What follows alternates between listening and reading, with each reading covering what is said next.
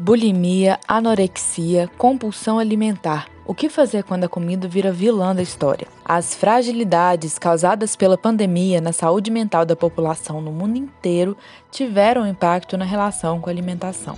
Segundo a psiquiatra, membro do Conselho Técnico da Associação Brasileira de Transtornos Alimentares, Mireille Coelho, a instituição tem observado um aumento na prevalência de transtornos alimentares e na procura por tratamento por conta né, do aumento da maioria dos estressores ambientais, da própria questão relacionada ao aumento da ansiedade e depressão também, que podem ser fatores de risco para o desenvolvimento de um transtorno alimentar, isso tem, tem se mostrado algo realmente frequente durante a pandemia.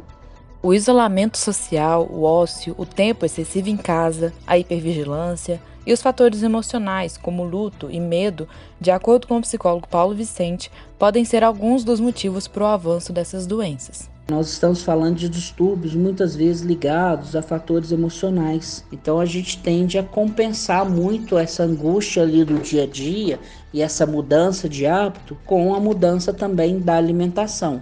E aí se esse processo ele fica recorrente, ele acaba gerando realmente um distúrbio alimentar. Mas apesar de a pandemia ainda ser uma realidade, é possível ficar vigilante e buscar tratamento nos primeiros sinais de um transtorno alimentar, que podem ser uma preocupação excessiva com o corpo ou que a terapeuta nutricional Laura Santos chama de comer desfuncional.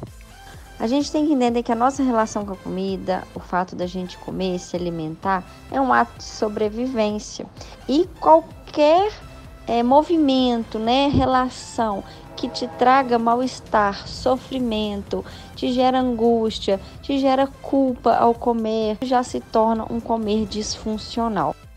Os diagnósticos podem ser vários. Alguns envolvem o medo extremo de ganhar peso, como é o caso da anorexia, outros uma compulsão descontrolada na hora de se alimentar, como acontece nos transtornos compulsivos e na bulimia. O mais importante é buscar um tratamento adequado antes que a doença atinja proporções extremas, levando à desnutrição, obesidade e até a morte. O primeiro passo é fazer um diagnóstico correto e o ideal é que seja um tratamento com multiprofissionais. Geralmente inclui um, um nutricionista, uma psicoterapia, o acompanhamento com psiquiatra, o uso de medicamentos para reduzir a ansiedade, para reduzir a sensação de fome, para que essa pessoa recupere o mais rápido possível. O acompanhamento nutricional apontado por Paulo como aliado ao tratamento não consiste em fazer dietas. É importante ressaltar que, no caso dos transtornos alimentares, existe uma área específica da nutrição, a terapia nutricional. Nesse método, o foco é no comportamento alimentar.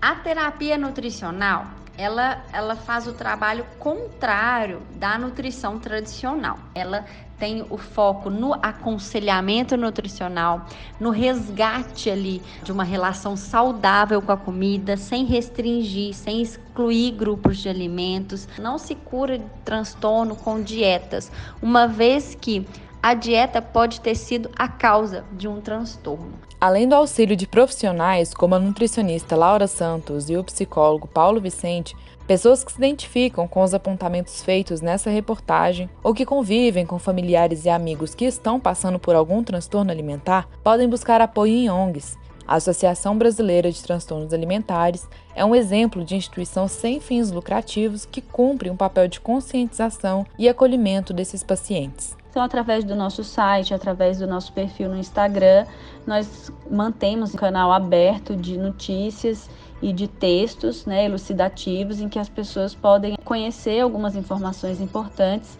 no que diz respeito, então, a identificar se tem um transtorno alimentar e quais seriam as ações que poderiam ser tomadas. Hoje nós dispomos também de um grupo de família, então que é aberto aí a inscrições de, da população geral. Para se inscrever no grupo de apoio da Astral, acesse www.astralbr.org, repetindo www.astralbr.org. Os encontros acontecem online toda segunda-feira às três e meia da tarde.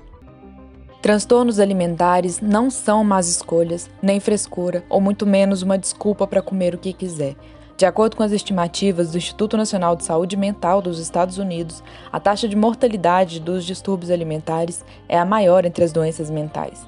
A morte é o resultado em 18 a 20% dos casos.